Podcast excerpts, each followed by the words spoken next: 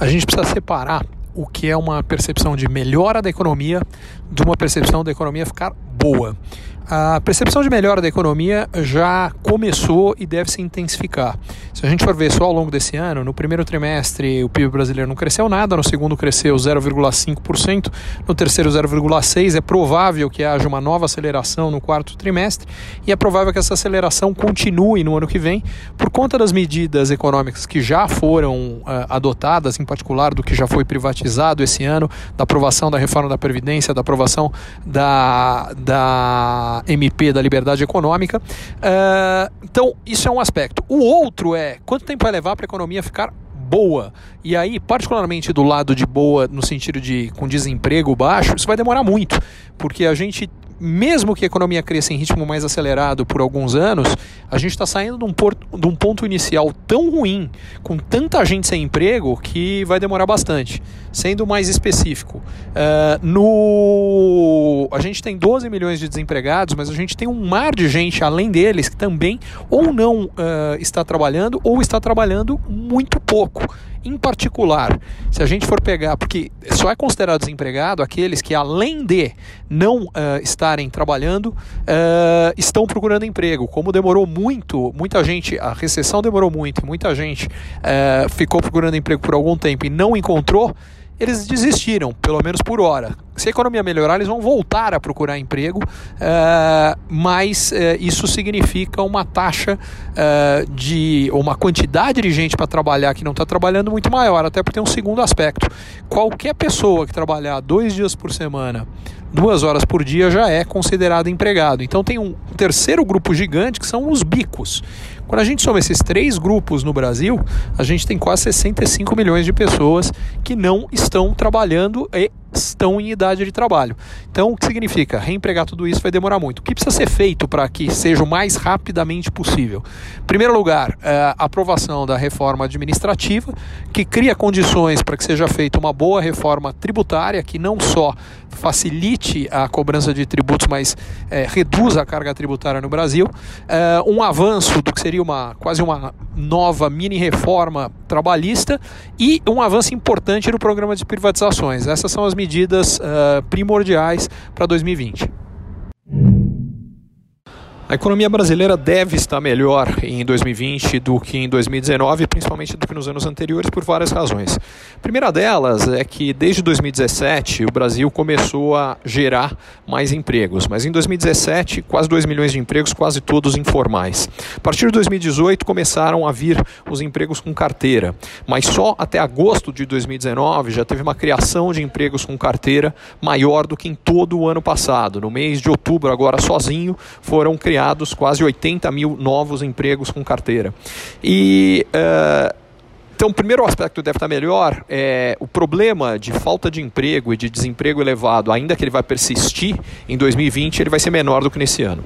O segundo é a aceleração do crescimento econômico. A gente teve uma economia que tinha estagnado no primeiro trimestre de 2019, cresceu uh, meio por cento no segundo trimestre, acelerou para 0,6% no segundo trimestre, no terceiro trimestre, aliás, uh, e que deve acelerar no quarto. Só o crescimento médio anualizado da indústria entre os meses de agosto e outubro, nesse trimestre, o crescimento anualizado da, da indústria foi num ritmo de 10% ao ano, o que sugere que a gente deve ter uma aceleração do crescimento econômico no Brasil em 2020, e esse é o segundo fator muito positivo de melhora da economia.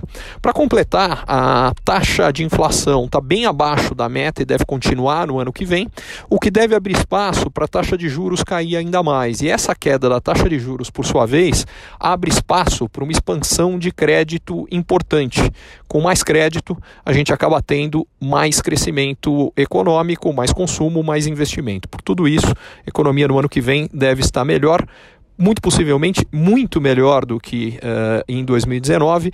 O risco que há, que pode impedir isso de acontecer. O principal risco é uma piora muito significativa do cenário externo, uma eventual crise internacional. O segundo risco que existe, mas é menor do que o primeiro, é de uma paralisia da agenda de reformas econômicas. Se de repente o Brasil não conseguir andar com a reforma administrativa e a reforma tributária, isso pode piorar a melhora de confiança que houve no Brasil e fazer com que essa aceleração do crescimento seja menor do que uh, a esperada. A queda da taxa de juros para o patamar mais baixo da história e a perspectiva de que a gente pode ter ainda quedas adicionais nos próximos anos cria as condições uh, para que o Brasil se torne, pelo menos do ponto de vista da taxa de juros, um país normal, coisa que nós nunca fomos. Uh, os juros podem cair mais porque, em primeiro lugar, não deve haver grandes pressões de inflação, porque há uh, muita gente ainda fora do mercado de trabalho, isso deve evitar que haja grandes altas salariais, que normalmente é como as pressões inflacionárias começam. em segundo lugar, com a disponibilidade de dinheiro muito barato no resto do mundo, é, só para dar um exemplo, quer dizer, até a Grécia recentemente emitiu um título com taxa de juros negativa para investidores que estão dispostos a pagar para investir no governo grego, financiar o governo grego, uh, aceitar juros de 4, 3, talvez até de 2% no Brasil no futuro, num futuro breve, talvez seja uma melhor alternativa. O que, que isto significa? que uh, os juros podem cair ainda mais. Quando você junta isso com uh, mais competição no setor financeiro pelo crescimento do espaço que deve acontecer nos próximos anos das fintechs, as empresas de tecnologia do setor financeiro, a expectativa é que haja uma expansão muito forte do crédito e com custos uh, muito mais baixos do que a gente está acostumado. E isso deve beneficiar toda a economia, mas particularmente os setores uh, mais dependentes de crédito, o setor automotivo inteiro, o setor imobiliário, o setor de infraestrutura, setor de máquinas e equipamentos. Enfim, cria condições do Brasil ter um, um processo de investimento muito mais significativo e, por consequência, muito mais crescimento econômico. As uh, cooperativas de crédito, uh, já nos últimos 10 anos, vêm ganhando uma participação importante na, uh, no setor financeiro brasileiro e é provável que isso continue nos próximos 10. Para deixar um pouco mais claro o porquê disso, é que quais são os principais participantes desse mercado financeiro. Por um lado, a gente tem os, os bancos estatais uh, que estão enxugando, eles expandiram muito o balanço ao longo dos anos do governo do PT, uh, eh, tiveram algumas dificuldades, o que está acontecendo agora é um pé no freio. A gente tem os bancos estrangeiros privados que também vêm tirando o pé do Brasil. Uh, o que sobra? Os bancos privados brasileiros, esses vêm expandindo e é provável e possível que expandam mais. As fintechs, que são as instituições eh, de tecnologia que vêm crescendo muito, mas saindo de uma base ainda muito pequena, e as cooperativas de crédito, que é exatamente o setor que complementa tudo isso. É provável que elas, eh, nos próximos anos, ainda tenham um crescimento da participação de mercado e da sua importância, por consequência, na economia brasileira até porque elas têm uma participação muito forte no crédito ao setor ao, que uh, nos últimos 20 anos mais cresceu e que deve continuar a crescer muito da economia brasileira, que é uh, o crédito ao setor uh, do agronegócio. e o outro lado também é uma presença muito forte no interior, que até por conta desse crescimento muito forte do agronegócio, vem crescendo mais do que as capitais dos estados. Tudo isso também favorece a perspectiva de desempenho das cooperativas de crédito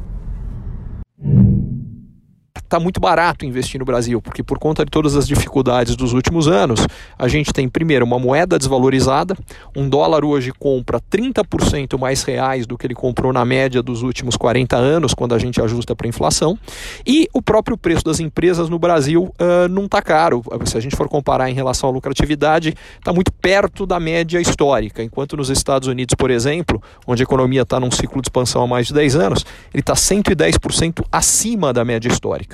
Isso faz com que empresas estrangeiras que venham investir no Brasil, e particularmente empresas que façam investimentos com trocas de ações, quer dizer, ele está dando uma ação dele que está 110% sobrevalorizada e comprando uma ação aqui no Brasil eh, que em dólar, por conta do efeito da taxa de câmbio, está 30% desvalorizado. Se a gente dividir 0,7 por 2,1, a gente vai ver que o gringo está comprando no Brasil hoje por um terço do preço histórico. Portanto, ele tem que vir para cá, porque o Brasil é um mercado grande com potencial de crescimento e empresas que querem é, disputar a liderança global não podem se dar o luxo de correr o risco de não vir para o Brasil se o Brasil eventualmente crescer uh, bastante por bastante tempo. Isso pode impedir esses planos de liderança global dessas empresas. E a hora de vir agora, porque ficou barato e foi afastado o risco. Uh, o que está faltando acontecer? Exatamente a aceleração da, uh, da economia, que aparentemente já está dando os primeiros sinais. Se de fato ela se confirmar, os investimentos estrangeiros devem ser grandes, o que por sua vez vai ajudar a gerar muito emprego no Brasil e ajuda em todo esse círculo virtuoso da economia brasileira. Curtiu esse conteúdo? Assine para receber quando cada um dos próximos for publicado. E se de repente você achar que algum colega, amigo ou alguém da sua família pode gostar também, lembre de compartilhar. Até a próxima!